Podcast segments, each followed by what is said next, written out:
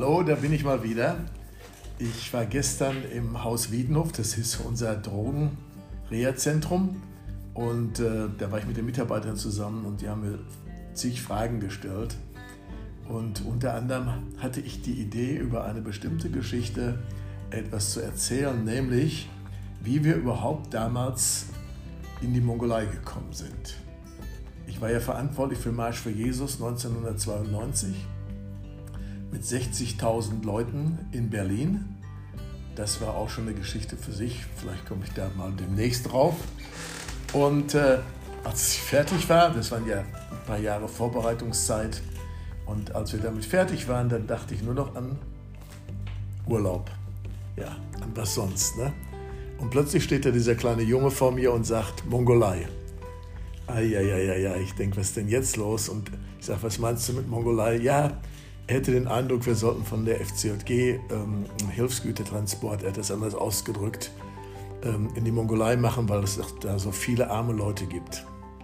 Ja, ähm, ich gehe jetzt nicht auf die Details ein, wir haben das dann gemacht.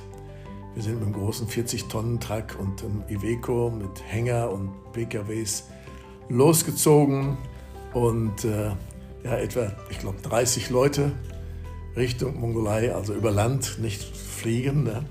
Also von hier ging es dann nach Polen, von Polen nach äh, Weißrussland, dann durch ganz Russland, Sibirien und dann oben im Westen der Mongolei würden wir dann die Grenze überqueren, um in die Hauptstadt Bayan-Orgi der Westmongolei zu kommen.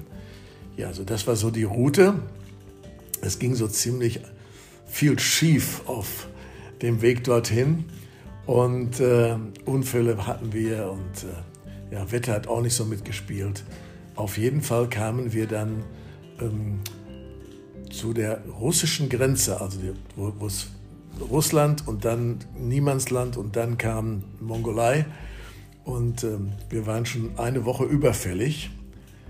Und wir kamen dann an die Grenze abends und haben uns so gefreut, dass wir heute noch in die Mongolei kommen. Und dann machte vor unseren Augen die Grenze dicht. Ne, der Russe, der Soldat dort, der Grenzwächter, der hat, kannte kein Erbarmen. Zack, ging das Ding runter und ich fragte ihn, wo sollen wir denn äh, übernachten? Und da war so eine Holzhütte in der Gegend. Und er meinte, ja, da können wir übernachten. Ja, wir dann dahin, alle Schlafsäcke ausgerollt und so weiter. Und dann plötzlich stand da jemand in der Tür und meinte, ob wir für ihn beten könnten, denn er wäre krank. Ja, das haben wir dann gemacht und er ist dann geheilt worden. Ja, kurze Zeit später kam einer nach dem anderen und aus dieser ähm, Situation, wo wir nicht weiterkamen, entwickelte sich eine Stunde Gottes. Und wir haben da mit ganz vielen Menschen gebetet, die sind geheilt worden und etliche haben sich bekehrt. Anyway, am nächsten Tag gingen wir dann über die Grenze und kamen dann wirklich nach 15 Kilometer etwa Niemandsland mit Hunderttausenden von Murmeltieren am frühen Morgen. Überall wimmelte es davon, kamen wir dann äh, auf die mongolische Seite und da wurden wir so herzlich willkommen geheißen von den Grenzleuten dort. Und dort wartete jemand, ein Scout, der wartete auf uns äh, und hat die ganze Zeit unter einem eine Millionen Sternen Hotelzelt gewohnt. Der sah aus wie Alibaba und die 40 Räuber, denn es gab keine Duschen und so weiter. War sehr einfach. Er hat da wirklich gewartet und hat uns dann zu seinem Stamm geführt. Dieser Stamm, das äh, war der Stamm der Tuwiner. Ja, da gab es 20.000 noch von zur Zeit der russischen Besetzung damals. Da haben die Russen viele von denen umgebracht. Und äh, als, als dann auf übernatürliche Art und Weise eigentlich so viele Offiziere und hohe Militärleute starben plötzlich und auch ihre Angehörigen, da hat man ähm, das untersucht und man kam dahinter, dass die verhext worden sind. Weil diese Schamanen, war, diese, dieser Tuwiner Stamm waren Schamanen und die sehr stark auch mit den übernatürlichen Kräften zu tun haben. Anyway, das war so unser erstes Ziel. Und äh, wir sind dann über so einen Berg rüber und sind dann da unten eingereist. Dort haben sie dann schon ein Schaf für uns geschlachtet. Die erwarteten uns, wollten gerade das zweite Schaf schlachten. Das habe ich dann gerettet. Alles in einem Topf, ja. Und äh, die haben uns sehr, sehr liebenswürdig, sehr gastfreundschaftlich haben sie uns dort aufgenommen. alles war gut und schön, bis es dann ging, wo schlafen wir? Also die ganze Situation muss man sich so vorstellen. Viele Zelte, dann ein schöner Fluss, ein schöner Fluss und äh, keine Kabel, die da irgendwo in der Luft rumhängen. Und äh, es war, erinnerte mich alles an Abrahams Zeiten. Pferde überall. Ja, wo schlafen wir? Und dann auf einmal hieß es, ja, die, die, die äh, Kultur der Tuwiner, wenn Leute das erste Mal ihr Dorf besuchen, da würden sie ihre frisch verheirateten Frauen mit uns Männern also teilen, ja, für eine Nacht. Und äh, im Gegenzug würden sie eben erwarten, dass wir unsere Frauen auch mit ihnen teilen. Und unser ganzes Team war komplett geschockt.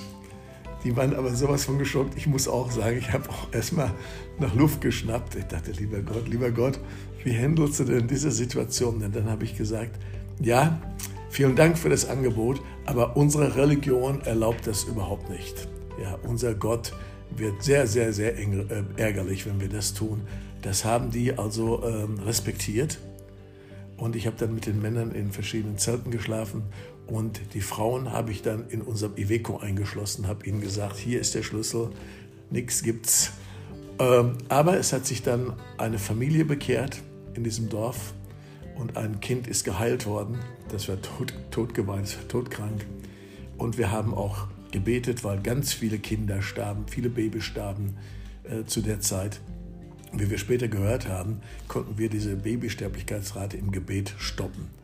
Ja, es geht wirklich äh, nicht um Heer oder Kraft, sondern es geht immer um geistliche Dinge, übernatürliche Dinge. Wir sind dann von diesem Mann, der sich bekehrt hat, nach Bayern Urgi gekommen und ja, da ist dann Erweckung ausgebrochen und davon erzähle ich dann das nächste Mal.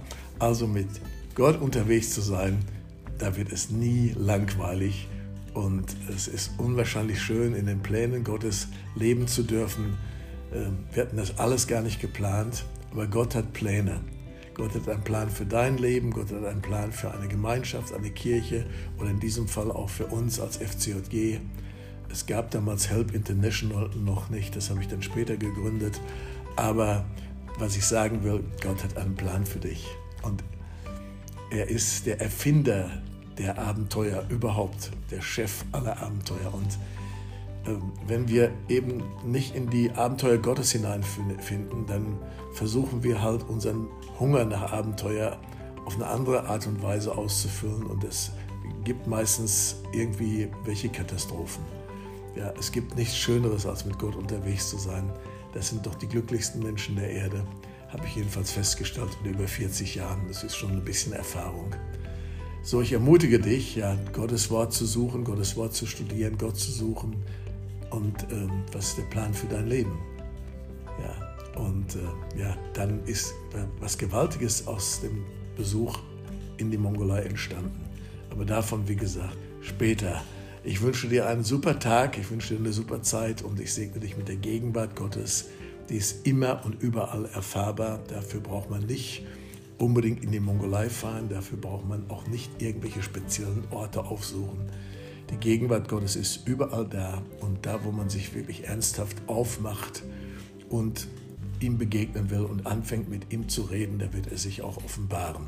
Und damit segne ich dich. So, tschüss, bis zum nächsten Mal.